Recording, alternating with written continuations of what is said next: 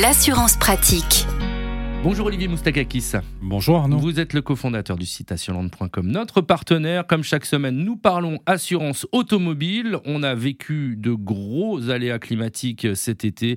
Est-ce qu'on va payer plus cher? Et si c'est le cas, comment faire baisser la facture? Alors, on sort d'une période qui était plutôt favorable, hein, puisque les assureurs avaient fait des économies sur les, deux dernières années en assurance automobile, hein, en raison des, périodes de confinement, puisque la sinistralité avait été complètement euh, en diminution. Donc là, il y a en effet ce risque climatique qui commence à, peser de plus en plus. Donc clairement, on va plus être sur cette tendance de gel des tarifs ou de diminution. On risque donc d'avoir une augmentation? Ça fait partie des prévisions les plus crédibles. Alors justement, avant de parler des solutions pour faire baisser sa facture, juste rappeler rapidement les critères qui fixent euh, les, tarifs d'assurance et sur quels critères, sur quelle base Alors ce sont des statisticiens euh, qu'on appelle dans le jargon de l'assurance des actuaires qui déterminent et qui modélisent le, le tarif d'assurance. Donc les assureurs prennent en compte euh, déjà l'expérience du conducteur, la localisation géographique, est-ce que le véhicule est, enfermé dans un parking fermé, euh, dans un box ou euh, dort dans la rue, toutes les statistiques également de sinistralité sur les routes, et ensuite le véhicule en lui-même, hein, en fonction du nombre de vols pour le modèle. Rajouter à cela, c'est l'ensemble des taxes fiscales aussi, donc ça c'est le gouvernement qui les perçoit, et en assurance automobile, elles sont assez lourdes, hein, puisqu'on est à 35% sur la responsabilité civile.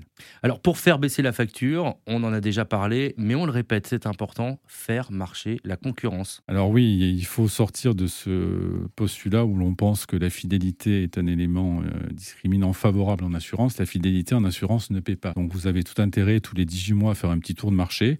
Ne pas hésiter aussi à négocier. Vous pouvez négocier vos franchises, vous pouvez négocier plein d'éléments de garantie. Et si vous voulez rester avec votre assureur actuel et que vous trouvez moins cher euh, à l'extérieur, ne pas hésiter à aller le voir et à lui dire voilà ce que vous avez trouvé est-ce qu'il accepte ou pas de s'aligner? Voilà, donc euh, à suivre ce sujet euh, de l'assurance et des prix euh, des assurances qui risquent d'augmenter, comme vous nous le dites. Et une fois encore, faites marcher la concurrence. N'hésitez pas, Olivier Moustakakis, vous êtes le cofondateur du site assureland.com. Et on vous retrouve la semaine prochaine. Merci Arnaud. Retrouvez toutes les chroniques de Sanef 177 sur sanef177.com.